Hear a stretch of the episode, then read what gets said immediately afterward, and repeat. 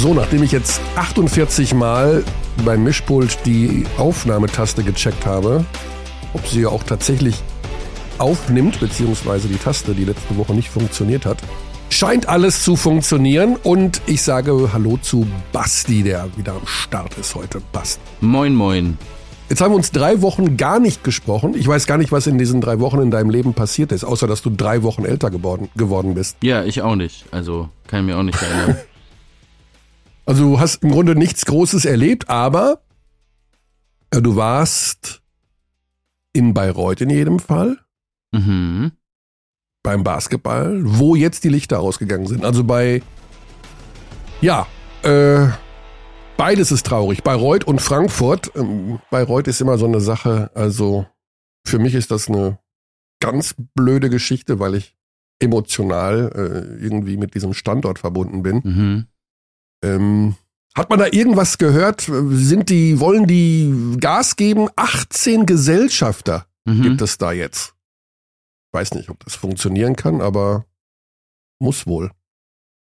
Also ich weiß es nicht. Ich habe mit niemandem über die Pläne in der kommenden Mhm. Saison gesprochen und wie das aussehen soll, wie Kader aussehen soll, was auch immer, ob man direkt wieder angreifen möchte auf die BBL. Das äh, wird sich, glaube ich, in Bayreuth auch erstmal klären müssen. Ich weiß nicht, ob Ja. da jetzt alles schon so feststeht. Ja, also immerhin haben sie 18 Gesellschafter mehr als Bamberg, die immer noch keinen präsentiert haben. Äh, Ich habe nur einen relativ negativen Artikel in der Süddeutschen gelesen, von wegen, dass äh, die Anteile, die Gesellschafteranteile von Herrn ähm, Stoschek für einen symbolischen Euro Mhm. verhökert werden. Also ja, werden wir vielleicht noch im Laufe der heutigen Folge drauf eingehen. Schauen wir mal, was uns alles so zufliegt. Wir sind am Ende der regulären Saison.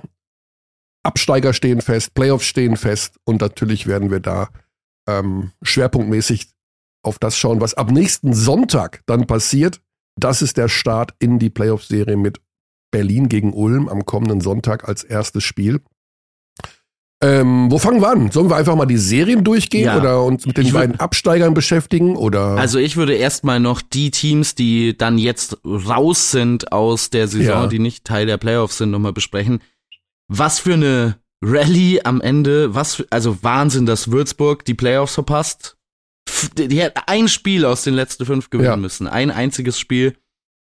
Und es reicht am Ende nicht. Das ist äh, absoluter Wahnsinn. Wir haben dieses Team so sehr gelobt über die komplette Saison, auch zu Recht sehr unorthodoxer Spielstil mit einem Kader, der vielleicht gar nicht unbedingt in die Playoffs auch gehört. Und jetzt ist er dann auch nicht in den Playoffs, obwohl fünf Spieltage vor Schluss, wenn du mir gesagt hättest, Würzburg ist das Team, das da rausfliegt, hätte ich gesagt, sehr unwahrscheinlich. Ja, Aber- also ich habe sie da ja gesehen, mal zwischendurch in, äh, bei den letzten fünf Spielen immer wieder mal reingeschaut.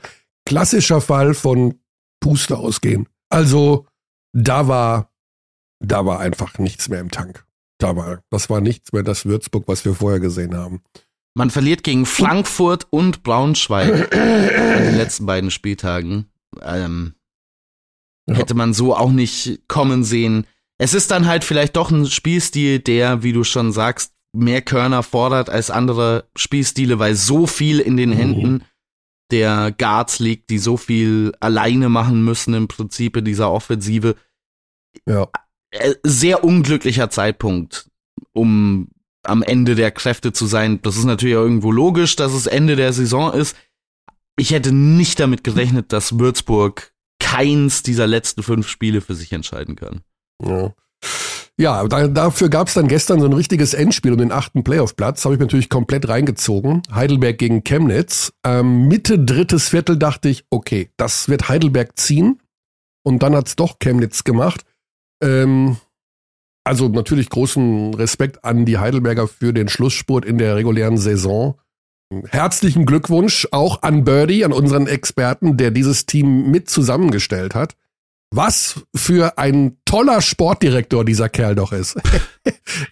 Ähm, wir machen uns immer so ein bisschen, also wir frotzeln natürlich wahnsinnig viel rum, aber da muss ich echt mal sagen, äh, das sage ich jetzt, wo er nicht neben mir sitzt, äh, was der Kerl da an Zeit investiert und an Arbeit, das ist Wahnsinn. Mhm. Das ist ein 24-7-Job. Ähm, plus den, neben den Sachen, die er noch am Tag 8 macht in, dieser, in der Woche. Also Respekt ähm, für diese Saison und war knapp, muss ich sagen. Also ja, zwei, drei Dreier mehr getroffen und es hätte funktioniert, aber Chemnitz hat das nochmal so eben hingebogen. Ähm, auch da muss ich sagen, also Jonas Richter, ich habe jetzt nach, so hieß es jetzt von vor Ort, dass er doch in Chemnitz bleiben könnte. Mhm. Oh. Würde mich freuen für Chemnitz, aber insgesamt wundern, weil ich habe, wir haben ihn ja schon quasi zu Alba Berlin weggelobt. Ich hätte jetzt gedacht, dass er da. Aber gut, wir werden sehen. Über Personalpolitik äh, ist es einfach noch zu früh, drüber zu reden. Ja, also, die Mannschaften, die nicht in die Playoffs gekommen sind. Heidelberg, trotzdem gute Saison, mhm. kann man nicht anders sagen. Hätten ein bisschen bessere Defense spielen müssen, ein, zwei Siege mehr und locker in die Playoffs gekommen, sind ein bisschen spät ähm, sozusagen so richtig gut draufgekommen. Wahnsinns ähm, Nachverpflichtung auch, muss man auch Lob an Birdie aussprechen, ne? Jack McVay, ja. der die Mannschaft echt nochmal offensiv Jack McVay. ein bisschen verändert hat. Ja. Ich habe die Heidelberger ja vor der Saison deutlich besser gesehen als, glaube ich, viele. Ich dachte, dass die, ich dachte schon vor der Saison, dass die ein Playoff-Kandidat wären. Ein richtiger Playoff-Kandidat sind sie dann aber erst geworden durch das, was hinzugefügt wurde während der Saison. Es ist aus Heidelberger Sicht natürlich ärgerlich, dass man in dem Spiel mit 10 führt gegen Chemnitz und es dann verliert ja. für die Chance, äh, tatsächlich an den Playoffs teilzunehmen. Aber dennoch, klar, die Saison ist ein voller Erfolg. Ja. Problem bei solchen Sachen ist natürlich, und das ist das gleiche wie bei Rostock, dass du mit deinem zentralen Spieler, der dich da hingeführt hat, also bei Heidelberg Washington und bei Rostock äh, Jaquan Lewis, dass du die nicht halten kannst. Ja? Also die sind halt jetzt einfach deutlich teurer geworden ähm, durch diese super Saison und werden dann, vermute ich mal, ich habe keine Ahnung, aber in der nächsten Saison woanders spielen und dann musst du versuchen, da wieder so einen ähnlichen Spielertyp zu kriegen, ähm, der dich da ähm, von der Art her ähm, genauso durch die Saison führt. Ähm, apropos Jaquan Lewis, Rostock Platz 9, auch das eine super Saison, auch da ganz knapp dran gewesen, also ja gleich auf mit Chemnitz, äh, nur aufgrund des direkten Vergleichs nicht in die Playoffs gekommen. Ähm, ein Nachtrag zu letzter Woche, weil ich die Geschichte von Jaquan Lewis und Mark Miller erzählt habe. Ich weiß nicht, ob du es mitbekommen hast, äh, Basti. Nee, ich habe ähm, die Geschichte zumindest nicht gehört, nein. Ja, also Jaquan Lewis mh, mm, ist, also hat ein sehr inniges Verhältnis zu Mark Miller, einem Country-Sänger aus Nashville, mhm. und nennt ihn auch Vater und war jetzt auch mit hier in Deutschland, um ihn zu sehen. Und Mark Miller spricht von Jaquan Lewis als seinem Sohn. Ähm, und ich habe letzte Woche die Geschichte erzählt, dass ich mit beiden gesprochen habe über dieses Ding und natürlich irgendwie wissen wollte, kann eigentlich nicht sein, dass Mark Miller der eigentliche Vater ist, weil Mark Miller ist äh, ja ein sehr weißer Country-Sänger aus Nashville und äh, wie auch immer. Aber mir wurde ähm, von einer lieben Freundin ein Artikel zugetragen, wo das Ganze aufgeklärt wird und das kläre ich jetzt hier nochmal auf. Im, in der siebten Klasse hat Jaquan Lewis Mark Miller kennengelernt und mh, mm, weil Miller auch einen Sohn hat, der Basketball gespielt hat. Und da hat sich das entwickelt über die Jahre. Also die sind äh, wie Vater und Sohn füreinander, miteinander und ähm, Familie einfach geworden. Ähm, genau, das ist die Geschichte dahinter und das klingt ähm, super nett. Mark Miller ist aber mittlerweile wieder in Nashville zurück. War hier und hat sich ein paar Spiele angeschaut. Mhm. Okay, also ähm, genau, Rostock wird quasi auch, also wir haben es ja immer schon mal gesagt, da, da ist Potenzial noch für mehr. Ganz klar eine aufsteigende Geschichte da in Rostock. Bamberg hingegen Zehnter geworden, sicherlich eine der größten Enttäuschungen der Saison. Vielleicht, vielleicht hängt das damit zusammen und das finde ich, kann man irgendwann mal diskutieren, weil man keinen richtigen Sportdirektor hat. Also so wie ich das verstehe, haben die das als Team gelöst. Die Trainer, der Geschäftsführer ähm, haben dieses Team zusammengestellt. Ich will jetzt nicht deren Expertise ähm, in Frage stellen, aber ich glaube, es macht generell Sinn, einen hauptverantwortlichen Sportdirektor zu haben, der sich um die Kaderzusammenstellung kümmert. Hm. Ja, also das sehen wir ja immer wieder an verschiedenen Beispielen in der Historie des Basketballs, sowohl in Europa als auch in Amerika, dass dieser Job ein Fulltime-Job ist, dass es wichtig ist, dass man jemanden hat, der versteht, was die Anlage des Coaches ist, was der Coach haben möchte. Ich hatte von Beginn der Saison an das Gefühl, dass der Kader, auch wenn Osen Amiel vielleicht mitbestimmt hat, mehr als, als er sogar mit einem Sportdirektor hätte können, keine Ahnung, wie eng das da alles war, hatte aber dennoch von Beginn der Saison an fast das Gefühl, dass der Kader nicht auf Osen Amiel abgestimmt ist. Wir kennen das ja noch aus seiner Anfangszeit bei Bamberg, wie gern der defensiv variabel spielen lässt, wie gerne verschiedene Defensivsysteme auch innerhalb von mehreren verschiedenen Ballbesitzen hintereinander reinwirft. Das war dieses Jahr nicht möglich. Wir haben da mehrfach mit ihm auch drüber gesprochen, dass er einfach den Kader dafür nicht hatte. Es ist dann ein ganz anderes Profil als das, was man von Otten Amiel normalerweise kennt. Also Bamberg überragendes Offensivteam, fürchterliches Defensivteam im Prinzip so wie der MBC in den letzten Jahren. Ähm, das, das Profil ganz ähnlich dazu. Dass die Bamberger allerdings die Playoffs verpassen, schon auch eine Überraschung für mich. Ich, mhm. ich meine, da wird's dann natürlich immer eng mit wer rutscht raus, wer rutscht rein. Bamberg hatte diese Phase, wo ich dachte, ah ja, jetzt haben sie den Kader rausgefunden und rausgefunden, wie das funktioniert nach der Verpflichtung von Pat Miller.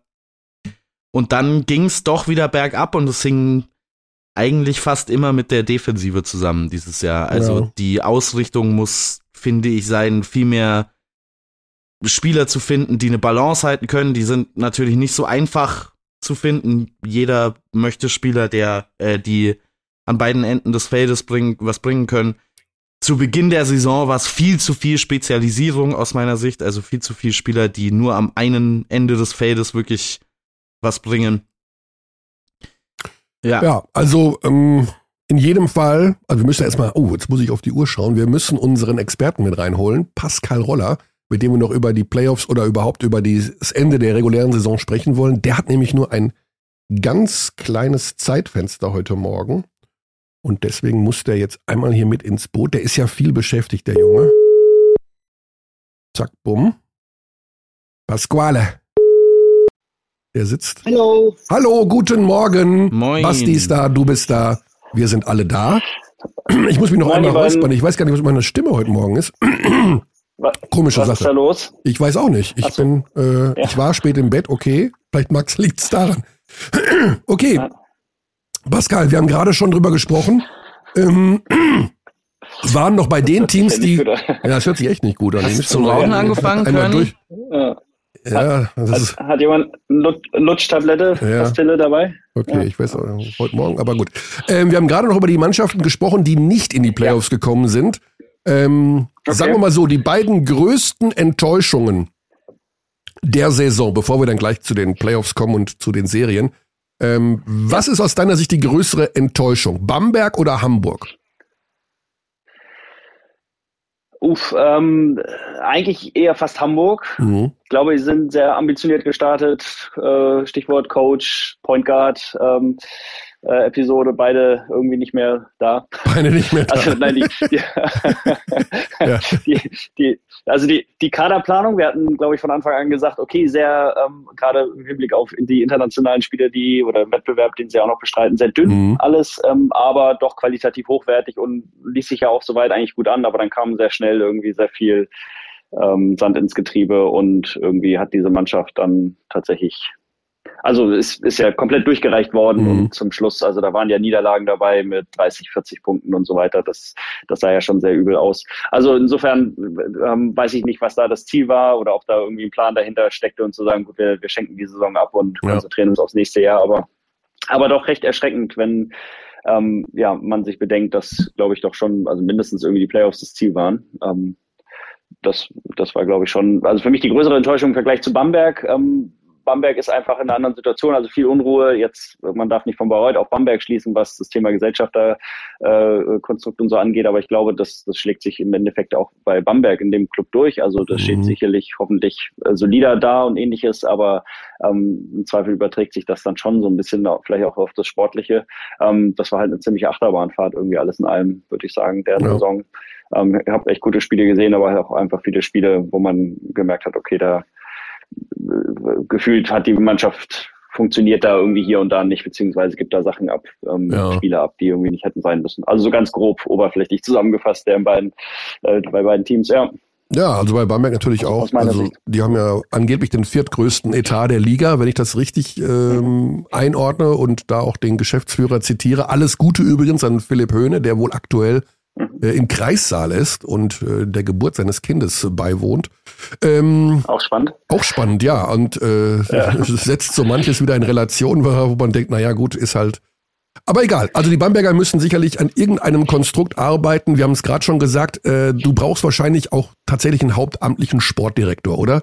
Ist das für dich eine Grundvoraussetzung, um einen erfolgreichen Verein zu führen, dass du einen hast, der die Mütze aufhat bezüglich Kaderplanung? Also es ist immer riskant, wenn man das dem Trainer überlässt. So ähm, Amiel würde ich sagen, also zumindest was was ich also sporttaktisch sehe, finde ich finde ich sehr gut. Ähm, wobei häufig halt die Bamberger ja so ein bisschen immer aus einer Reakt aktiveren Rolle rauskam. Aber mhm. ich, ich, glaube, da ist viel Potenzial da. Das heißt, wenn ein Trainer da auch einen starken Einfluss auf die Spielerverpflichtung hat, in dem Fall ist es vielleicht gar nicht mal so schlimm, aber es ist natürlich immer charmanter, weil ein Trainer natürlich auch selber schauen muss, wo er bleibt, ähm, der Erfolg sich einstellt, Spieler zu entwickeln und so weiter, ist, ist dann auch oft ein Thema. Also wie führt man einen Spieler ran, wenn man jetzt nicht mehr so einen Riesenetat haben sollte. Das heißt, man muss mehr Talente holen, kann auch nicht zwingend immer fertige Spieler holen. Also äh, so lange Rede, kurzer Sinn. Ja, ein Sportdirektor, wenn man gewisse sportliche Ambitionen hat, gerade wenn man international irgendwie spielt, glaube ich, spätestens dann sollte das unter Umständen so mit ein Kriterium sein für die Ausrichtung, sportliche, professionelle Ausrichtung eines Clubs, ja. ähm, ist dann eigentlich schon zwingend nötig. Also weil einfach so viele Interessenskonflikte äh, entstehen können, glaube ich, zum einen und zum anderen natürlich auch, um irgendwie immer noch mal ja eine vermeintlich neutralere Instanz irgendwie dazwischen geschaltet zu haben, ja. die vielleicht so das große Ganze immer noch mal sieht und wenn es dann äh, ja im klein klein oder also einfach heiße Saisonphasen äh, geht, dann hat man als Sportdirektor im Zweifel dann immer noch mal ein bisschen mehr Ruheabstand und kann, mhm. glaube ich, noch mal besser sortieren, was auch Nachverpflichtungen und so weiter angeht. Ja, schon ja. schon eine wichtige Personalie, aber natürlich irgendwo auch ein Luxus. Also ähm, hat man also wenn man die schlanken Strukturen kennt, ähm, sieht man ja leider immer wieder, ist, ist halt nicht unbedingt die erste Position, die dann zwingend besetzt wird. Mhm. Wie wahrscheinlich ist denn die Schlagzeile Pascal Roller, Doppelpunkt, Anführungszeichen oben. Ich möchte meine Skyliners zurück in die erste Liga führen. Ausrufezeichen, Anführungszeichen. ja, jetzt meine Gegenfrage. Als Spieler oder als Sportdirektor oder als Trainer? Ja, ja also äh, ja. suchst dir aus, suchst dir aus. Die Position ja. ist, äh, bleibt dir offen. Danke. ähm, also, nein, das, hat, hat, war schon sehr bitter zu sehen. Ähm, oder ja, also es läuft ja darauf mit hoher Wahrscheinlichkeit hinaus, dass, das tatsächlich in die A ähm, den Weg beschreiten muss. Ähm, das tut mir natürlich sehr weh ähm, zu sehen. Äh, aber wie, wie groß die Wahrscheinlichkeit aufgrund dessen dann wird, dass ich nach Frankfurt ziehe, wahrscheinlich nicht so hoch. Tatsächlich mhm. ähm, hat, hat sich mein Fokus ja einfach ein bisschen geschiftet, so sehr ich dem Basketball noch verbunden bin und ähm, ähm, ja, also einfach so nah ich da auch noch bleiben will, aber ich bin schon sehr in Hamburg verankert aufgrund meiner Kids, die hier einfach sehr ja, gut ja, äh, verankert sind. Also da, das ist immer so der, der momentane Hemmschuh. Aber ich muss gestehen, also ähm, ich, ich helfe gerne, wo ich kann, wenn ich ja. dann auch äh, gefragt werde und so. Ja. Vielleicht bei der Kaderzusammenstellung. Also Basti, korrigier mich, aber wir haben die letzten beiden Jahre jeweils zu Saisonbeginn gesagt, au, ob das reicht, ob das reicht. Mhm. Ne? Also wir wussten, wir, also wenn Basti und ich es schon zu Saisonbeginn wissen, ähm, dass da irgendwie der Kader doof ist, äh, vielleicht kann da ja noch mal so ein externer Blick von dir drauf helfen in diesem Sommer. Das war halt so ein, ja. ich habe ich hab, hab halt das Gefühl, dass es so eine Abwärtsspirale mit sich hatte. Der große Fehler war die Kaderzusammenstellung vor Beginn der letzten Saison, wo man sich schon fragen konnte, was genau die Absicht war und man, mhm. glaube ich, keine richtig gute Antwort darauf bekommt. Und dann dieses Jahr mit dem, den Zusatzkosten für die Wildcard war es ja ein bisschen klar, dass der mhm. Kader finanziell abspecken muss im Vergleich. Und dann bist du eben schon auf dem Weg nach unten, was das angeht. Man hat ein paar gute man hat ein paar Juwelen gefunden, finde ich, an Stellen, wo man sie jetzt nicht unbedingt vermuten konnte. Also die Entwicklung von Joshua Obiese dieser Saison ist fantastisch. Gut zu sehen, dass er diesen ja. Schritt nach vorne gegangen hat, aber insgesamt war es halt dann einfach deutlich zu wenig. Ja. Ja.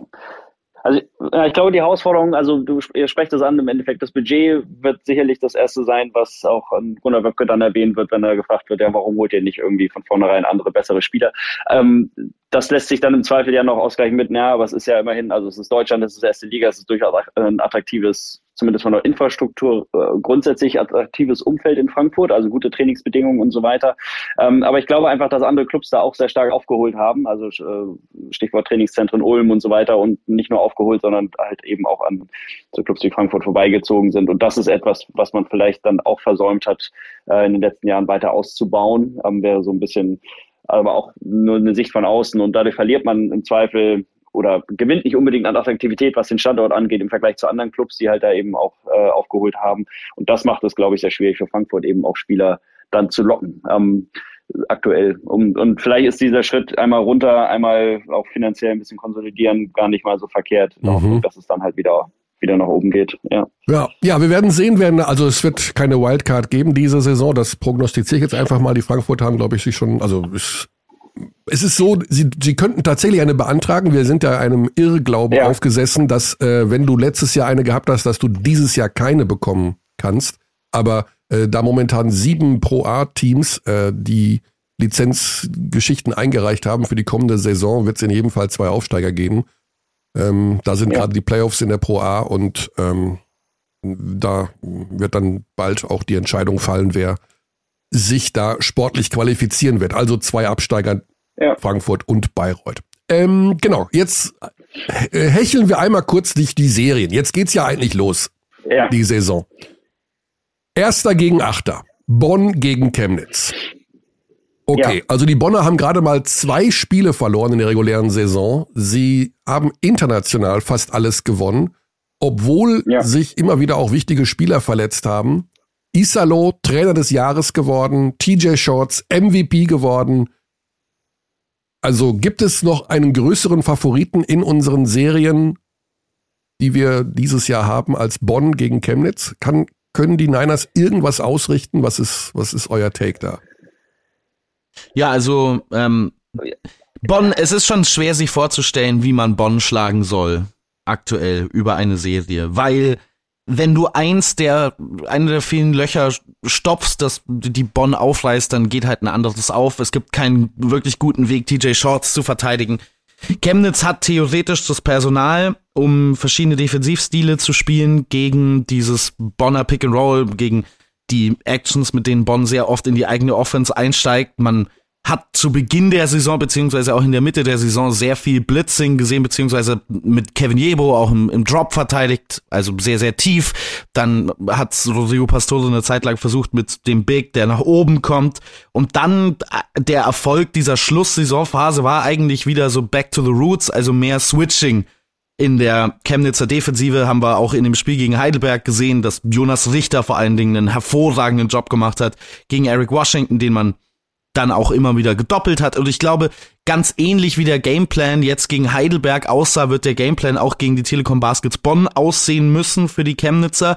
Allerdings hat Bonn aus meiner Sicht sehr, sehr viel mehr Waffen, um mhm. das auszunutzen, was dadurch dann eben entsteht. TJ Shorts ist aus meiner Sicht ein sehr viel besserer Spielmacher aus Situationen, wo er gedoppelt wird, ist besser darin zu lesen, was die Defensive ihm gibt, als Eric Washington. Und auch die Spieler abseits von TJ Shorts sind einfach so gut darin zu lesen, was die Defensive hergibt. Die Bonner sind in allen Kategorien absolut voll dominant.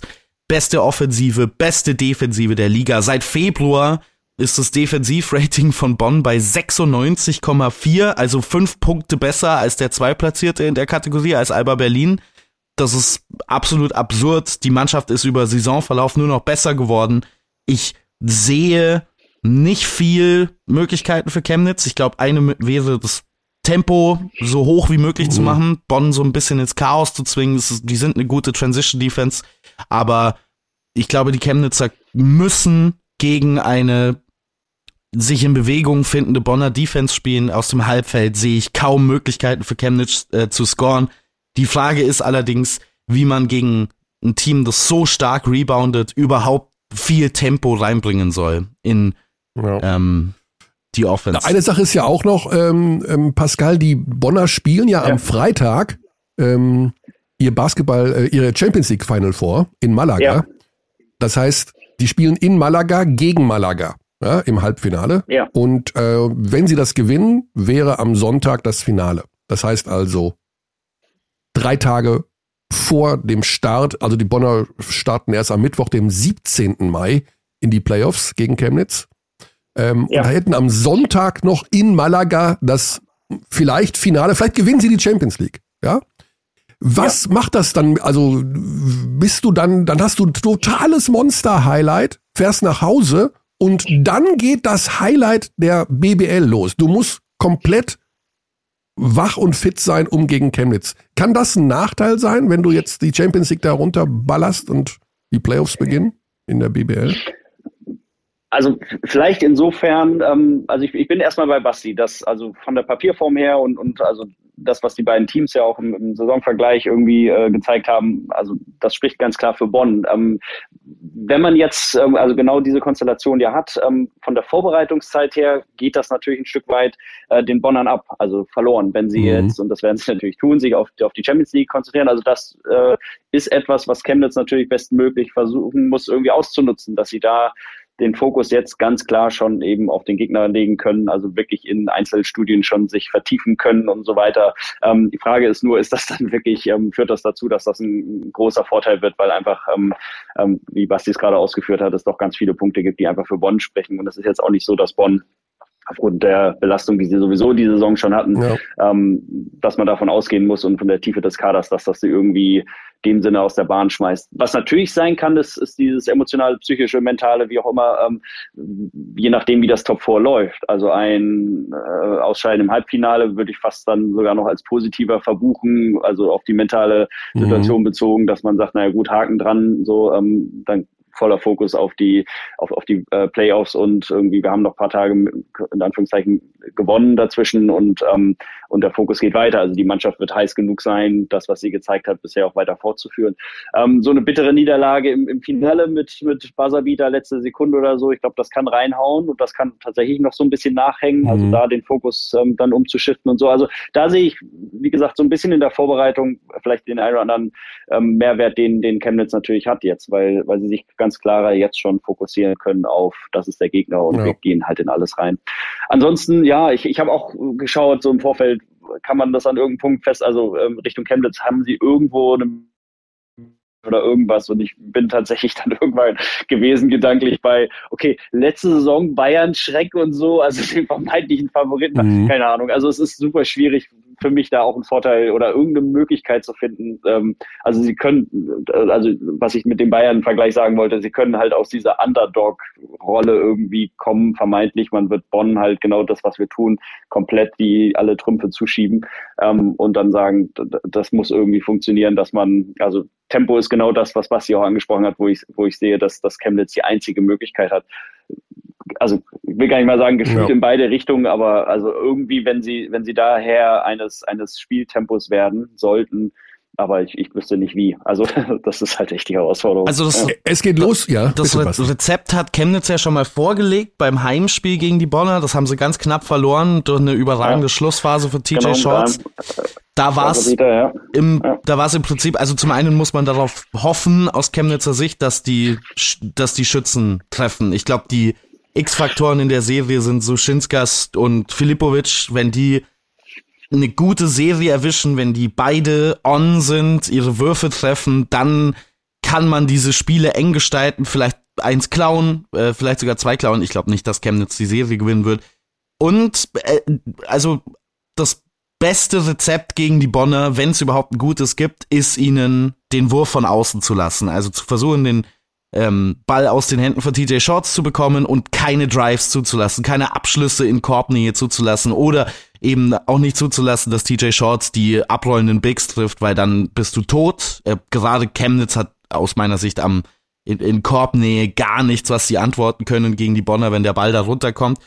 in dem Spiel zum Beispiel waren es dann 5 von 24 von der Dreierlinie für die Telekom Basketball, natürlich auch weit unterdurchschnittlich für das, was die normalerweise werfen, aber sind kein überragendes Shooting-Team. Ich glaube, darauf muss sich Chemnitz so ein bisschen verlassen und um die Hilfe des Basketballgottes äh, auch beten, dass dann eben die Würfe von außen nicht fallen.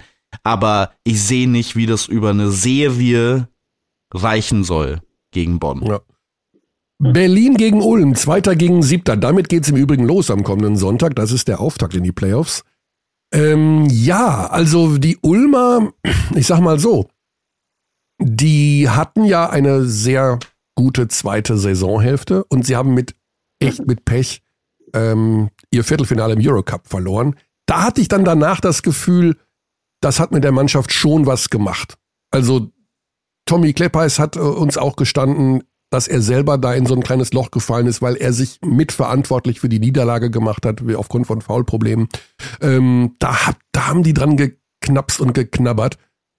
Sind jetzt irgendwie da noch über die Ziellinie reingerutscht und ähm, hätten meines Erachtens schon die Chance, den Berlinern irgendwie weh zu tun. Ich weiß nur nicht, ob die mental da die Frische haben. Ja, also es ist, wir haben das ja auch mehrfach in dem Podcast oder ich habe das in dem Podcast so formuliert. Für mich ist Ulm und Oldenburg sind die beiden Konkurrenten darum, wer das viertbeste Team aktuell in mhm. der Liga ist. Die beiden Teams sehe ich relativ auf Augenhöhe, vielleicht mit leichten Vorteilen für die Ulmer, auch wenn diese Saison Schlussphase jetzt eine merkwürdige war. Insgesamt ist das Team aber deutlich besser als der siebte Platz, auf dem man jetzt steht. Man ist Vierter in Defense, Sechster in Offense über die Saison seit Februar in beiden Kategorien sogar leicht äh, verbessert noch. Und man bedient zumindest so ein paar Schwächen von Alba Berlin, gerade gegen Saisonende, die möglicherweise ein Faktor werden könnten. Also Alba Berlin ist ein bisschen schwer aus meiner Sicht vorauszusagen, was man mit denen anfangen soll, weil Alba so einen Larifari-Basketball gespielt hat zuletzt. Also die mhm. Turnover-Raten von Berlin sind ja absurd im, im letzten Monat.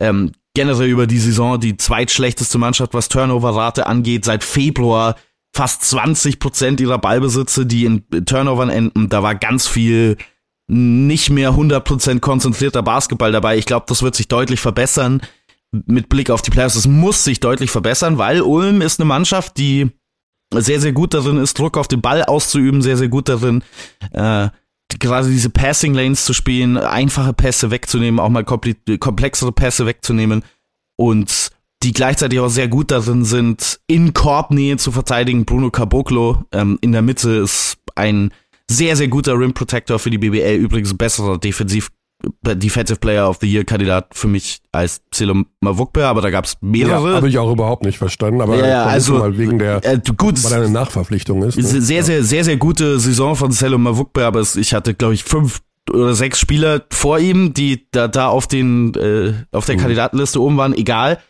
Äh, für mich war der Defensive Player of the Year Leon Kratzer, aber wahrscheinlich können nicht alle äh, Awards an die Bonner gehen einfach. ähm, ich glaube, dass man Berlin Schwierigkeiten bereiten kann, wenn man sie genau zu diesem Turnover, äh, zu diesem Turnover-Basketball zwingt, wenn man sie, wenn man es ihnen schwer macht, wenn man diejenigen, die da initiieren, unter Druck setzt. Ich glaube aber, dass wir ein ganz anderes Level an Basketball wieder sehen werden von Alba als das, was wir in den letzten Wochen gesehen haben, weil die Konzentration doch jetzt zu den Playoffs dann wieder da sein sollte.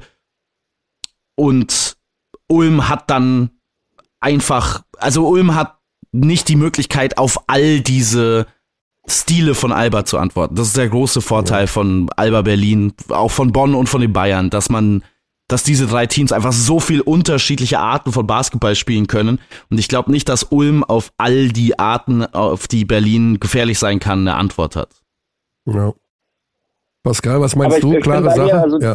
dass ich auch, ja, dass ich auch bei Berlin tatsächlich auch so ein bisschen das Gefühl habe, die haben also die, die Frage ist, wie ist deren Fokus aktuell? Ähm, also die, die haben gespielt, ja, sie waren irgendwie da, aber sie haben ähm, nicht überzeugt, also mich zumindest nicht. Ähm, es war für mich nicht klar ersichtlich, dass das Team irgendwie ein klares Ziel hat. Und entweder, ähm, also bin ich bei dir, Basti, dass du sagst, entweder sie schaffen es, diesen, diesen Schalter umzulegen, also sind souverän genug und da spricht natürlich auch vieles dafür. Es ist halt einfach eine sehr also individuell äh, auf Spielerseite erfahrene Mannschaft. Ähm, sie müssen es aber nichtsdestotrotz dann auch als Mannschaft wieder umsetzen. Das, auch das ist halt ein Gesicht von, von Alba Berlin, die halt schnell dann zwar irgendwie einzelne Spieler wieder einen Schritt nach vorne machen, Lo dann nochmal 25 raus aus Smith irgendwie 30 macht oder wie auch immer, das ist alles möglich. Ähm, das spricht aber nicht dafür, dass man dann unbedingt souverän in eine Serie reinkommt. Also da muss, glaube ich, Ulm so ein bisschen ähm, einfach ähm, ja, die Flucht nach vorne auch suchen und einfach gut in, in eine Serie starten und sich nicht, also ich habe das Hinspiel noch in Erinnerung, das ist glaube ich nicht mehr repräsentativ, da mhm. äh, Berlin aus, aus der Euroleague-Saison und, und diesem Rhythmus, aber ich weiß nicht, 110 zu 80 oder was. Ja, ja, da hat also Berlin Ulm wirklich in allen ja. Regeln der Kurze liegt. Das war ein Harlem Globetrotters Spiel. Genau. Ja. Ja. Absolut. Und, und, und das ist halt, das ist halt irgendwie ein, also ein Gesicht äh, Berlins, aber ich glaube halt nicht, dass sie aktuell da an diesem Punkt sind. Also genau wie du ansprichst, also sehr zerfahren ist viele Turnovers aktuell und, und, ähm, und das ist was, wo äh, ja Ulm im Endeffekt über diese äh, Qualität, die sie in der Verteidigung eben haben, auch kommen müssen. Ähm, diese Präsenz unterm Korb. Also ein, ein Sigma, finde ich, muss sich deutlich steigern irgendwie im Hinblick auf die Playoffs und irgendwie äh, gerade in seiner äh, ja, Anführerrolle und so weiter. Mhm. Ähm, quasi das, das Team wieder einnorden, dann, dann sind natürlich irgendwie schon die Trümpfe bei, bei Berlin. Aber ja, also ist für mich so ein bisschen auch eine Serie, ähm, ob, ob Berlin da so souverän, ja. gerade wenn sie dann in Ulm auch unterwegs sind, sich präsentieren. So eine gewisse Parallele zwischen Berlin und Bayern gibt es ja tatsächlich momentan.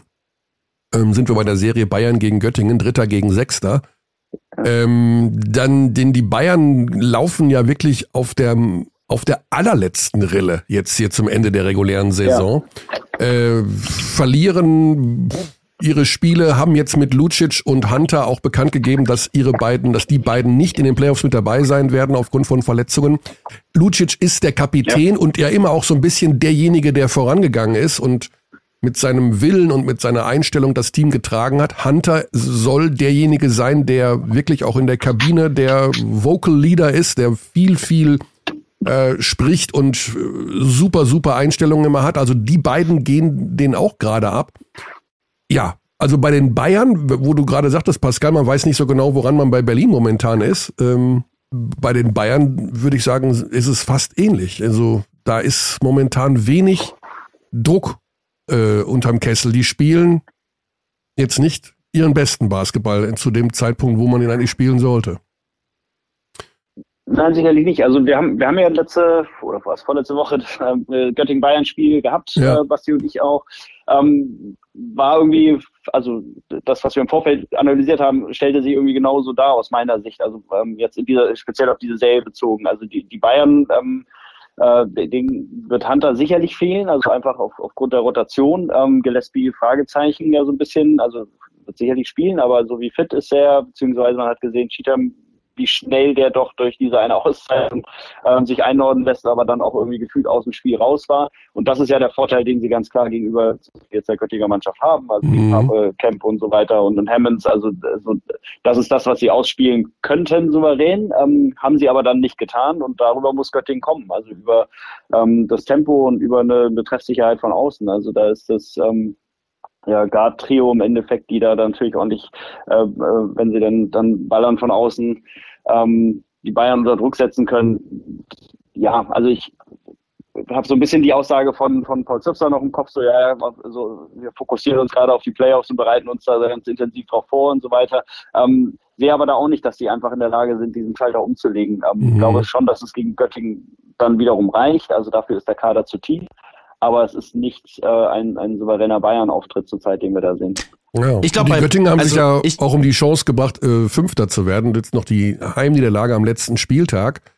Äh, so wahnsinnig überzeugend äh, scheint da die aktuelle Verfassung auch nicht zu sein. Also ich sehe bei den Bayern natürlich die Ausfälle schwerwiegen. Ich sehe aber, tut mir auch ein bisschen leid, außerhalb von absoluten Superheldentaten der Göttinger, die wir schon ein paar Mal erlebt haben in dieser Saison, auch gegen die Bayern in dem Spiel, aber ich sehe in der Playoff-Serie keine Möglichkeit für die Göttinger, weil die Bayern wahnsinnig gut darin sind, genau das wegzunehmen, was Göttingen sehr, sehr gut macht, sind die Mannschaft, die am meisten Post-Up spielt in der Liga. Vor allen Dingen Till Pape ist da immer wieder eine Go-To-Option. Die Bayern sind wahnsinnig gut darin, auch ohne Othello Hunter und Augustin Ruwood ähm, genau diese Situationen zu verteidigen. Und dann ist es eben sehr, sehr viel eins gegen eins bei den Göttingern. Und klar kann da ein Harold Frey oder ein Crandall, ein Smith mal einen überragenden Tag erwischen. Aber ich glaube, um ein Spiel gegen die Bayern in den Playoffs zu gewinnen, brauchst du einen überragenden Tag von allen drei, weil von Göttingen, abgesehen von diesem Trio, niemand richtig gut kreieren kann für andere. Also Mark Smith ist jetzt auch niemand, der wirklich andere Spieler einsetzt. Sind vor allen Dingen Frey und Crandall. Gino Crandall haben sie ja gar nicht in äh, Griff bekommen in äh, diesem Heimspiel, das sie jetzt verloren, äh, in dem Auswärtsspiel, das die Bayern verloren haben äh, gegen die Göttinger am gegen Saisonende. Das war aber auch nicht die echte Rotation mit den die Münchner spielen werden. Und ich sehe einfach die Defensive bei Göttingen viel zu schwach. Ich glaube, wenn Bayern einfach nur konstant innen attackiert, sind die langen, mhm. die Bigs bei Göttingen viel zu anfällig, um Bayern äh, zu stoppen. Und auf der anderen Seite traue ich der Bayern-Defense sehr wohl zu, Göttingen dauerhaft zu stoppen. Ist eine super Geschichte, dass die BG endlich wieder in den Playoffs ist. Ich glaube aber, dass wir ein anderes Gesicht sehen werden. Ich glaube auch, dass wir bei Alba ein anderes Gesicht sehen werden, nur fürs Protokoll, als jetzt zuletzt in der regulären Saison und sehe hier noch sehr viel ja. deutlicher die Bayern als klaren Favorit Okay, fürs Protokoll aufgenommen. Dazu noch zwei Mannschaften, die da gegeneinander spielen, die beide in der kommenden Saison wohl einen neuen Trainer haben werden. Äh, was man hört, äh, also Pablo Lasso, das ist fix, der kommt zu den Bayern. Ähm, und in Göttingen hört man, dass Ruhl Mors zu Ludwigsburg wechselt und dann wäre in Göttingen eine Trainerstelle frei. Mhm. Und welcher Trainer wird wohl wieder nach Deutschland zurückkommen, der eine lange Tradition in Göttingen hat? Mhm. John Patrick. Aber das ist natürlich auch nur eine Vermutung von mir und keinerlei auch nicht das kleinste Argument, was ich von außen gehört habe, äh, unterstützt dieses Gefühl. Ich habe nur einfach gedacht, okay, Göttingen braucht einen neuen Trainer und John Patrick will nach Deutschland. Ich dachte erst, du würdest äh, wieder Pascal Roller ins Spiel bringen jetzt für die Rolle. Ah. Ja, ich dachte auch. Hast du einen Trainerschein, ja, Pascal? Ganz nee. dachte ich, okay, nee, ich habe nicht mal einen Trainerschein. okay. Äh, Führerschein habe ich. Einen Führerschein hast du. Zweifel nicht, ja. Ah, ah. Nee, also ich, ich, also als, hättest du Bock auf Trainer? Nee. Du hättest ja längst einen Trainerschein gemacht, ne? Ja, ich, ach, ich hab, am Anfang habe ich mal kurz drüber nachgedacht, ob ich, mhm. also man, man kann, glaube ich, direkt als, weiß nicht, was einqualifiziert, ich glaube, Nationalspieler oder Bundesligaspieler, so auf einer B-Trainer-Ebene kann man rein. Es gibt so einen Sonderlehrgang. Ah, ähm, okay. Ähm, das ist so eine Intensivschulung. Also ich glaube, man, man darf sich den C-Trainerschein sparen, aber. Ich glaube, man muss fünfmal ja, den Pascal Roller Award gewonnen haben, dann kriegt man automatisch den ja. Trainer A-Schein. ja. äh, ja, wir müssen äh, Pasquale auch gleich entlassen. Deswegen schnell. Oldenburg gegen Ludwigsburg. Ähm, ja, Oldenburg hat diese Saison dreimal gegen Ludwigsburg gespielt und alle drei Spiele gewonnen. Ludwigsburg gefällt mir in den letzten Wochen, um ehrlich zu sein, überhaupt gar nicht. Äh, ich habe ja viel von der Mannschaft gehalten in der ersten Saisonhälfte und äh, Prentice Hub hier zum MVP-Kandidaten hochgejazzt. Dabei übersehen, dass die Saison doch ein bisschen länger dauert als nur vier Monate. Ähm, und Oldenburg, ja, also Josh King hat gesagt, für ihn ist Dwayne Russell der beste Spieler der Liga und sie haben bisher noch nicht ein einziges Mal gegen Oldenburg gewonnen. Demnach ist das eine Serie, die Vierter gegen Fünfter klingt immer knapp, könnte aber deutlich für Oldenburg ausgehen? Ja, also ich sehe Oldenburg auch deutlich besser, auch weil Oldenburg mhm. vom Profil her eine Mannschaft ist, die Ludwigsburg so gar nicht liegt. Ludwigsburg eine äh, Mannschaft, die sehr, sehr, sehr, sehr viele Abschlüsse von außen nimmt, die, also beides wahnsinnig schlechte Shooting-Teams, das muss man sagen. Also Oldenburg und Ludwigsburg mhm. sind, sind ganz, ganz schwach von außen. Ludwigsburg aber noch deutlich abhängiger von dem Wurf. Also gerade wenn man dieses äh, Duo hat, dann sieht, wie viele Dreier die nehmen pro Spiel. Das ist ähm, Wahnsinn. Und ich glaube, die Möglichkeit, die Ludwigsburg hatte in dieser Serie, ist, dass sie nach innen kommen müssen. Sie müssen attackieren. Oldenburg hat keine richtig gute Rim Protection, sind was Punkte im Zweierbereich äh, angeht, 14. in der Liga. Also tun sich immer wieder schwer mit Teams, die viel attackieren, die den Drive suchen zum Korb. Aber Ludwigsburg ist nun mal keine Mannschaft, die das ähm, in besonders hoher Effizienz tut. Man ist, was die Freiwurfversuche angeht, zehnter Free Throw Attempt Rate. Man ähm, nimmt eben diese ganz, ganz vielen Würfe von außen und ich glaube, dass es da eine Anpassung im Offensivprofil geben muss, wenn man Oldenburg schlagen will. Man hat ja das Duell schon gehabt, ne, im BBL-Pokal, mhm. im, im, Final Four in Oldenburg. Es war ein wahnsinnig enges Spiel mit äh, hoher Pace und das müssen die Ludwigsburger auch so beibehalten. Die müssen irgendeinen Weg erzwingen, das Tempo wahnsinnig hoch zu halten. Ich glaube, sobald es ein Halbfeldspiel wird, wo die Geschwindigkeit ein bisschen gedrosselt wird, haben sie keine Chance gegen Oldenburg. Wenn Ludwigsburg das ins Chaos zwingen kann, dann gibt's eine Möglichkeit für die MHP-Riesen. Ja. Pascal, was meinst ja, du? Also wir, wir, haben damals, wir haben, ja, wir haben damals ja gesagt, ähm, also vor dem Pokal erinnere ich mich auch noch an, also Ludwigsburg kann an einem guten Tag, wenn sie, äh, wenn dann und, und hab völlig äh, frei drehen quasi in der drei Punktelinie, dann Oldenburg mal unter Druck setzen, dann haben sie tatsächlich ja ein sehr, gerade dann äh, im Top 4 starkes Spiel von jeder Set Punktlinie gehabt und es hat trotzdem nicht gereicht. Also insofern ähm, würde ich auch grundsätzlich sagen, es ist ähm, also die, die Trümpfe liegen bei Oldenburg aus meiner Sicht, gerade mit dem Heimvorteil, gerade mit Dwayne Russell, der einfach nicht zu stoppen äh, und auch nicht zu kontrollieren sein wird für die für die Ludwigsburger, glaube ich. Also da kann man Sachen wegnehmen, aber dann ist er trotzdem in der Lage, auch, auch zu kreieren und ähnliches, aber wird, wird auch scoren. Äh, davon bin ich überzeugt. ähm, ich sehe äh, also das Einzige in der Rotation bei den Oldenburgern, also Pjanic wird ihm fehlen auch. Ähm, das haben sie bisher eigentlich einigermaßen gut kompensiert, aber so im Hinblick auf die Playoffs, so dass, dass da fehlt einfach faktisch äh, ein Spieler in der Rotation, der, der ihm schon viel gegeben hat, auch dieses Jahr. Ähm, muss ich zeigen, ob sich das irgendwie recht ähm, äh, an, an irgendeinem Zeitpunkt auf Ludwigsburg da aber direkt einen Vorteil jetzt in dieser Konstellation, in dieser Serie hat, ähm, wage ich ein Stück weit zu bezweifeln. Also ja. Also da bin ich, bin ich auch bei dir, Kearney, dass Ludwigsburg in den letzten Wochen mich auch nicht mehr wirklich überzeugt hat. Also da waren Wasserbieder dabei und ähnliches, aber eigentlich ja. keine konstant gute alles klar, dann werden wir dich entlassen, Pascal, mit der allerletzten Einschätzung. Dankeschön. Wer wird deutscher Meister? Ähm, ich äh, mach's mir einfach, ich setze auf den ersten. Ich würde mich freuen, wenn wir ja. mal ein neues Gesicht äh, an der Spitze haben und wenn Bonn so weitermacht, ähm, gönne ich denen und würde mich freuen, wenn sie Meister werden. Okay. Dann liebe Grüße nach Hamburg und äh, ja, wir hören und sehen dich äh, irgendwo sicherlich in den Playoffs äh, rumturnen, ne? Das dürfte, ja, ja, genau. Alles klar. Danke, Pascal. Super. Gute Danke. Woche. Cheers. Bis dahin. So, das war Pascal Roller. Ich weiß gar nicht, wer den Pascal Roller Award dieses Jahr bekommen wird. Das wird ja von den Fans gewählt, wenn ich mich da recht entsinne. Ricky Paulding war es letztes Jahr. Da bin ich auch nicht vertraut. Ich weiß nur, dass Per Günther ihn um die 27 Mal gewonnen hat. Ja. Also im Grunde haben nur drei Menschen ihn jemals gewonnen. Pascal Roller, so lange bis man den Preis nach ihm benannt hat. Dann Per Günther. Den Preis konnte man nicht mehr nach ihm benennen, weil er ja schon Pascal Roller heißt. Und jetzt letztes Jahr Ricky Paulding. Ah, nee, ich glaube, Kyle Heinz hat den auch mal bekommen irgendwann. Hm. Aber dieses Jahr the most likable player, also der sympathischste Spieler. Wen hätten wir denn da? Wer, wer, wer ist denn da ein Anwärter? Ich weiß nicht, ob der, ich weiß nicht, ob der Award schon raus ist, ne? Also es kann sein, dass. Nee, ich, also ich, nee, nee, der ist noch nicht raus. Also ich würde mich jetzt sehr wundern. Ich äh, würde, also wer so, also wer wirklich wahnsinnig nett ist, ist Tommy Kleppheiß. Ja. Dem würde ich die Stimme geben. Ja. Also meine Stimme kriegt der Kleppheiß, obwohl ich habe gar keine Stimme abgegeben. Sind ja die Fans. Und also du bist ja kein Fan, Fan ja. ich bin, um Himmels Willen, ich bin ja auch Fan. Aber ich bin Fan von Phoenix Hagen. Die haben gestern verloren gegen Fechter. 0-2. Hm. Es wird, mm, ich hatte so gehofft auf das Heimspiel. Aber Fechter für 2-0 und ich glaube, Fechter ist für mich Nummer 1 Anwärter auf den Aufstieg hm. in die Easy Credit BBL. Okay, ähm, wer wird denn jetzt Meister, Basti? Die Telekom Baskets Bonn. Ah. Okay.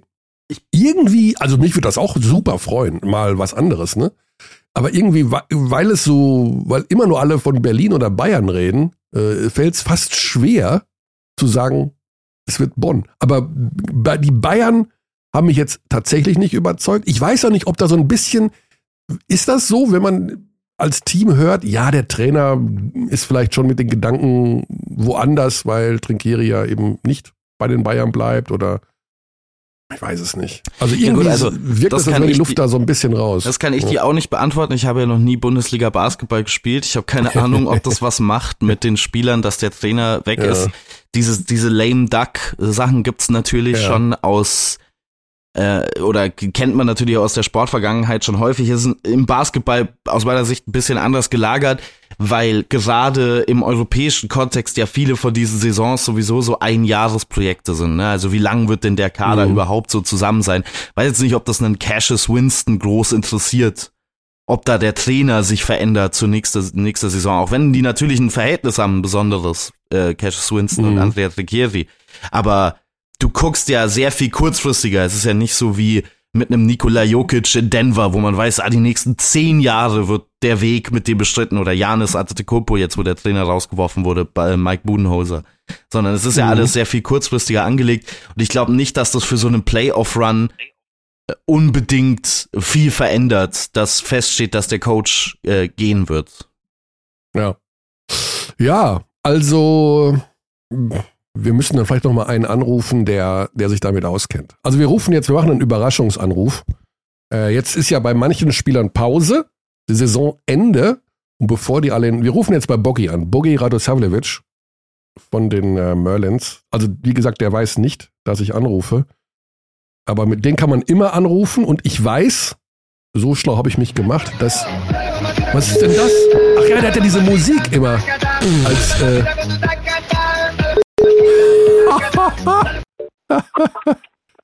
Guten Morgen, lieber Michael. Guten Morgen, alle Zuhörer. Ja. sehr, Wieso sehr. weiß ich, dass ich mitten im Podcast bin? Weiß ich nicht. Also, oder André hat äh, gepetzt. Euer Pressesprecher. Nee, hat keiner gepetzt. Meine Frau hat direkt gewusst. okay, also äh, ja, so ist es, Bogi. Tatsächlich bist du direkt drauf hier und äh, ich habe gesagt, den Bogi kann man immer anrufen. Erst recht, wo jetzt die Saison zu Ende ist. Äh, hast du fünf Minuten oder bist du gerade mit deiner Frau schon auf dem Weg in Urlaub und mit Frau und Kind? Nee, wir sind auf dem Weg zu einem Frühstück, aber ich ah, habe fünf Minuten. Fünf Minuten. Ja, wir haben gerade überlegt, also wir sind mit Pascal Roller gerade alle Playoff-Serien durchgegangen und von dir wollten wir wissen, wer, ja. wer, wer, kriegt denn in diesem Jahr den Pascal Roller Award? Wer ist denn der sympathischste Spieler der Liga? und haben wir dich mal angerufen. Okay. Äh. also zählen jetzt nur die Playoff-Kandidaten oder alle Mannschaften? Alle. Wer, alle ist, wer ist so oh, richtig nett, sympathisch? Aber das ist schwer, weil das sind echt viele. Mhm. Ähm, ich habe so meinen persönlichen, ja, was heißt persönlichen, aber ich habe, ich tippe sehr schwer auf äh, Tommy Clippers. Oh ja. Oh, wow. Okay, das war gerade meine Stimme. Okay. Okay. Das ist ja interessant. Ja. Ja, der ist ja. wirklich, der ist wirklich sehr nett, ja. Äh, ja, ja, und ja. dann gehen wir ganz schnell die Serien durch, oder? Boggy, willst du mit, ein, einmal mittippen? Bonn gegen Chemnitz? 3-0, 3-1, 3-2? Ich würde sagen äh, 3-1. 3-1, also Chemnitz gewinnt ein Spiel. Okay. Ja, ich glaube, die werden ein Spiel klauen. Mhm. Einfach weil es Playoffs sind und äh, verraten kann. Ja. Äh, Berlin-Ulm? Ja. Hat Ulm da irgendwie was äh, zu melden? Äh, ehrlich gesagt schwer. Ich glaube 3-0. Echt 3-0? Aber ich meine, so ein Caboclo, kennst du ja auch. Du hast ja auch gegen den gespielt. Der, wenn der Bock hat und so. Aber, aber, der kann doch, die können ja, den nicht. Nee, nee. Ja, ja, er, er wird seinen Impact haben, aber Komaji, Lemmers, Sigma, da sind ähm, auch Spieler, die man nicht vergessen darf. Ja. Berlin als Mannschaft ist wenn sie im Playoff-Modus sind, ist eh nochmal was ganz anderes. Ja, ja stimmt. Hm. Äh, eine Mannschaft, die momentan nicht im Playoff-Modus ist, was vielleicht aber noch kommen kann, die Bayern gegen Göttingen. Ja, das ähm, klar, mit den Ausfällen, die sie haben, mhm. ähm, wird es allgemein, glaube ich, etwas schwieriger für die Bayern. Aber wir reden noch von Bayern München. Mhm. Ähm, ich glaube aber tatsächlich, dass äh, Göttingen ein Spiel klauen kann. Okay. Ähm, deswegen würde ich da auch auf 3-1 tippen. Okay, 3-1, alles äh, klar. Aber da sehe ich die Bayern ganz klar vorne. Also ja. weiter. Oldenburg gegen Ludwigsburg. Oh, Wird das ist für mich vielleicht die spannendste Serie. Okay. Ähm, die spannendsten Spiele. Ähm, und da tue ich mich auch ein bisschen schwer, muss ich sagen. Ähm, aber ich, ich weiß es nicht. Ich würde ich würd, ich würd Ludwigsburg gönnen. Ich würde okay. es wirklich echt gönnen. Ähm, aber ich glaube, ich weiß nicht, jeder fünf Spiele. Also ja. ich, das, mhm. ich weiß nicht, ich glaube, das wird Vierter gegen Fünfter ist ja immer so, ja, klassisch die engste Serie. Genau, genau. Ja, ja. Also das wird, glaube ich, die engste Serie sein. Könnte über fünf Spiele gehen, ja. Und was machen wir mit der Kreilsheimer Saison? Welche Lehren hast du aus der Saison gezogen? Naja, das war auf jeden Fall keine einfache Saison. Mhm. Ähm, das wissen wir alle, was alles passiert ist. Viele Ups und Downs. Ähm, viele enge Spiele, die am Ende auch diesen Unterschied gemacht haben, finde ich. Ähm, es gibt es aber jedes Jahr. Ähm, es erwischt sozusagen immer eine Mannschaft, die drei, vier, fünf wirklich enge, wir reden von wirklich engen Spielen verliert mhm. oder Spiele, die man gewinnen sollte, wie zum Beispiel wir daheim gegen Würzburg, wo du zur Halbzeit mit keine, über 20 führst und am Ende ähm, und das hat den Unterschied ausgemacht, ob wir am Ende 10., 11. werden oder halt jetzt, okay, immerhin 13., aber um den äh, Klassenerhalt spielen. Naja. Ähm, immerhin haben wir unser Ziel erreicht. Ähm, das ist äh, Realität bei uns. Ja. Wir sind ein kleiner Standort und das Ziel ist immer jedes Jahr erstmal der Klassenerhalt. Alles andere, was on top kommt, ist Bonus für uns. Ähm, das ist die Realität, auch wenn viele das nicht hören wollen. Aber ich glaube, wir hätten viel besser abschneiden können und ich bin mir sicher, dass wir das nächstes Jahr machen werden. Ja. Jetzt heißt es regenerieren, neu aufstellen und dann nochmal angreifen. Ja. Du, ähm, du bleibst in Kreilsheim, hast du Vertrag noch? Ich bleibe in Kreisheim, ja. ja. So schnell werden sie mich hier nicht.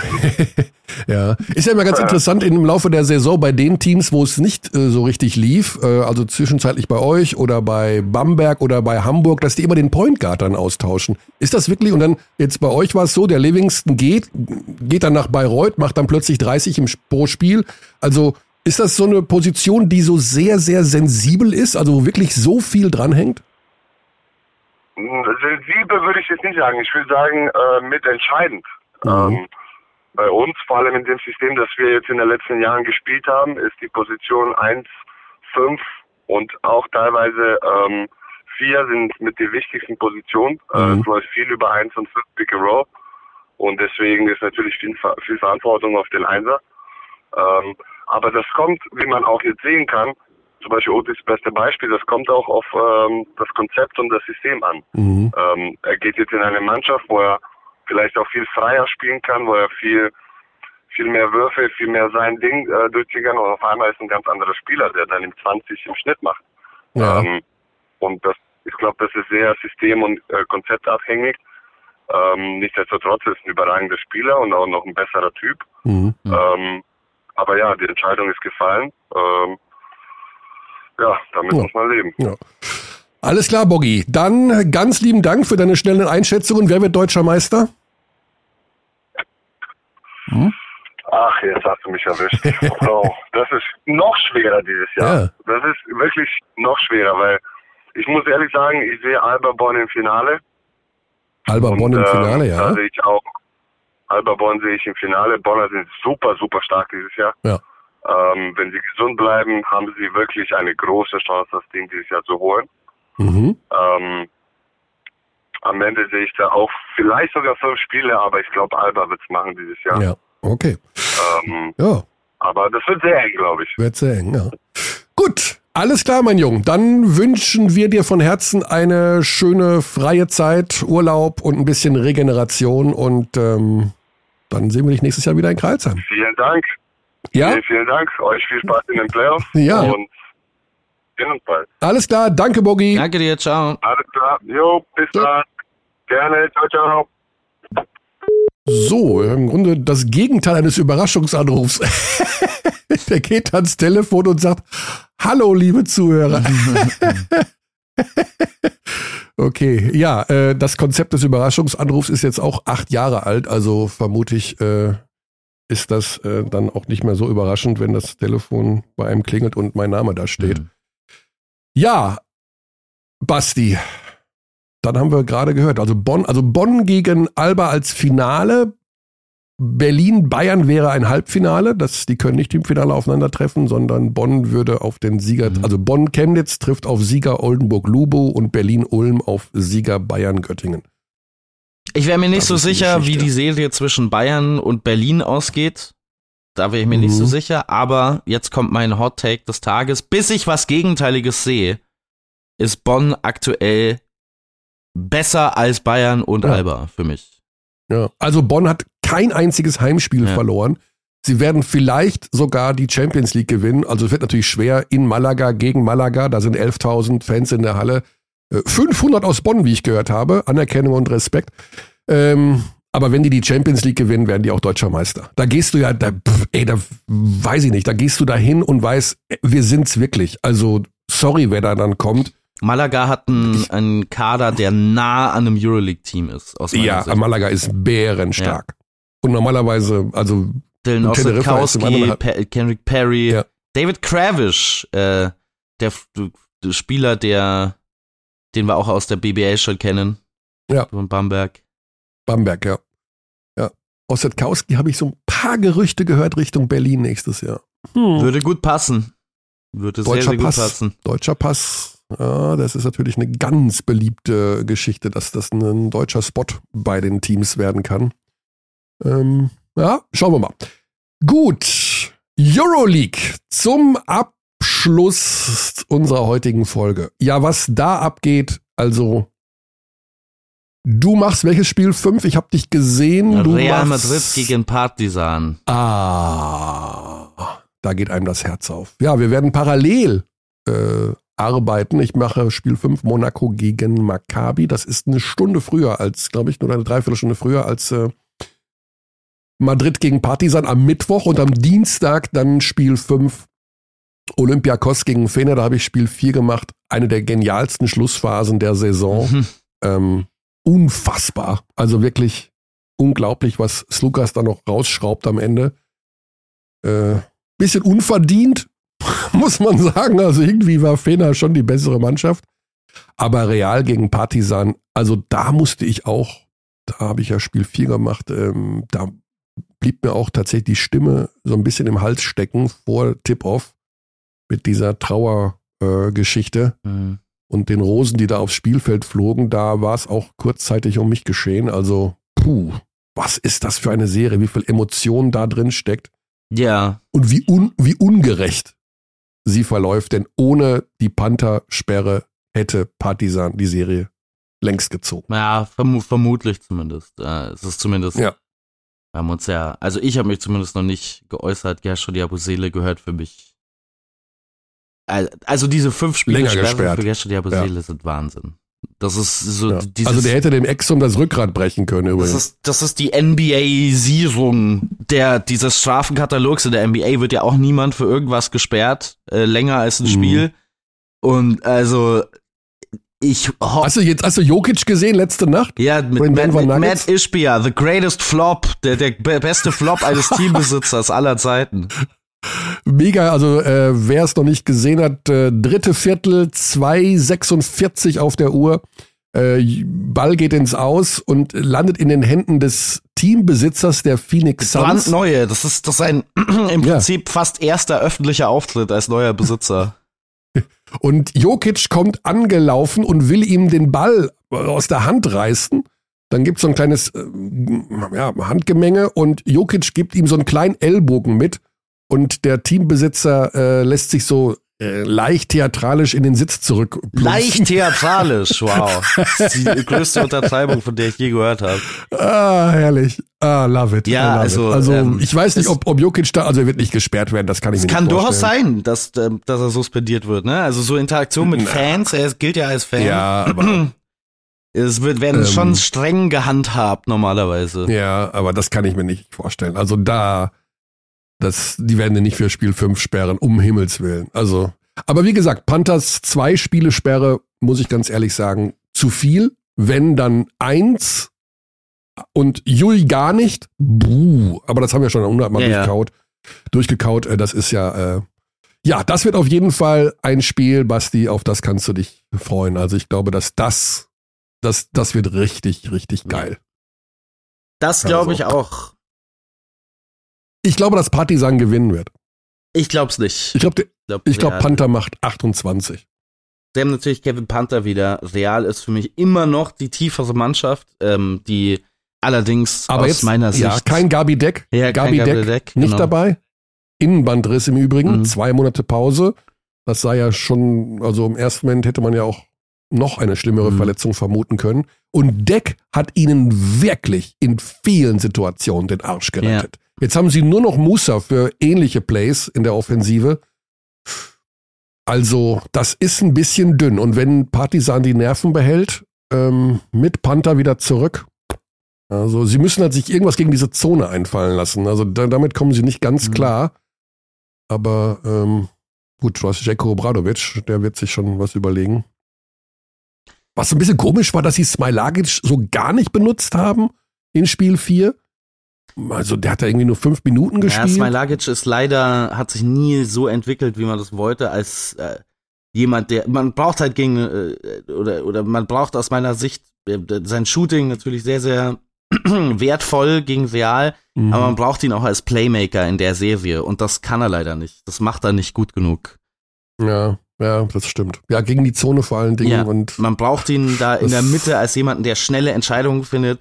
Und es ist mhm. schade, weil der ja aus, äh, als der in der G-League war und dann gedraftet wurde oder in diesem äh, äh vor, vor seiner NBA-Zeit, seiner kurzlebigen NBA-Zeit, hieß es ja, dass der dieses, oder war es ja so, äh, Nikola Jokic 2.0, es gab diese ganzen Highlight-Tapes von ihm mit irgendwelchen Behind-the-Back-Crazy-Pässen, die er irgendwie sieht.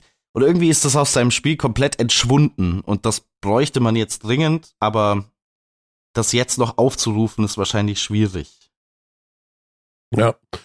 Ja, mh, mm, sehr, sehr, sehr, sehr interessant. Ich habe Partisan als äh, Euroleague-Champion getippt, deswegen glaube ich an Partisan. Ähm, und in den anderen Serien glaube ich an Monaco. Ja, lach nicht, lach nicht. Alle sagen nur Olympiakos, Olympiakos. Damit, äh, äh, siehst ja, werden fast, ja, wenn Lukas nicht gewesen wäre. Olympiakos äh, ist sorg besorgniserregend. Also Fenerbahce ist, ja. ist wirklich. Äh, also man sollte sich mit Fenerbahce nicht so schwer tun. Es, es, es tut mir echt leid. Fener ist das wesentlich schlechtere Basketballteam aus meiner Sicht. Ja, aber also 3,5 Sekunden entfernt gewesen von. Ja, genau. Genau. Vom Final Four. Und bei Monaco gegen Maccabi, also tatsächlich lustig, die in Monaco lassen sie jetzt weniger Maccabi-Fans in die Halle für Spiel 5. Mhm. Äh, da gab es ja auch so ein paar Zwischenfälle. Mike James wurde da irgendwie äh, auch übelst beleidigt in äh, Tel Aviv und jetzt machen sie da so ein bisschen den Deckel drauf. Äh, da glaube ich ganz fest an Monaco in Spiel 5, um ehrlich zu sein. Also ich glaube, dass die jetzt da halbwegs drin sind. Das, dieser Blowout da in Spiel 4 hat meines Erachtens keine große Bedeutung. Ja, fast ärgerlich aus ähm, der Sicht von Kevin Durant, dass die jetzt die Serie ausgeglichen haben, weil ansonsten wäre ja wieder Chorzeit gewesen wahrscheinlich für Monaco Playoff. für Monaco, ja. ja. Genau, ja. Ja, 2-2, sowohl bei Denver als auch ähm, bei Boston bei, Philly, ja. Bei Boston Philly, ja. Also überall geht's, gehen die Serien lang. Barcelona wird sich das alles von zu Hause anschauen und ähm, Kräfte sammeln für das Final Four. 19. und 21. Mai. Ähm, die Spiele live bei Magenta Sport mit äh, Benny Zander vor Ort als unser Vorort äh, Reporter, der sich in diese Wahnsinnsstimmung begibt, um dort alles einzufangen, was geht. Jo. Ja. Basti, was bleibt noch? Vielleicht halten wir es mit Jonathan Nunn. Der hat wieder ein Interview gegeben und am Ende dieses One Love. Äh, mhm. One Love. Mhm. ich mag das total gerne als Abbinder, wenn man sich verabschiedet. One Love. Mhm. One, One love. love. One Love, ja. Was haben wir noch auf der Matte? Haben wir noch irgendwas vergessen? Euroleague in dieser Woche. Dienstag und alles Mittwoch. schon besprochen. Ich müsste dringend auf Toilette, also mir wäre es recht, wenn wir Also dann haben wir noch wenn wir, Hawaii, wenn wir nach Hawaii gehen könnten langsam. Wir gehen nach Hawaii, damit du auf die Toilette kannst. Und sind dann in der kommenden Woche wieder am Start mit einem genaueren Blick auf das Euroleague Final Four, was dann ja feststehen wird. BBL-mäßig werden wir nicht viel schlauer sein, weil nur Berlin-Ulm bis dahin einmal gespielt hat aber umso schöner ist die Vorfreude auf das, was da kommt. Basti, ich wünsche dir von Herzen eine richtig gute Woche. Ebenfalls. Und viel Erleichterung in den nächsten fünf Minuten. Bis dahin. Tschaußen. We treat people here with complete respect. This is Germany.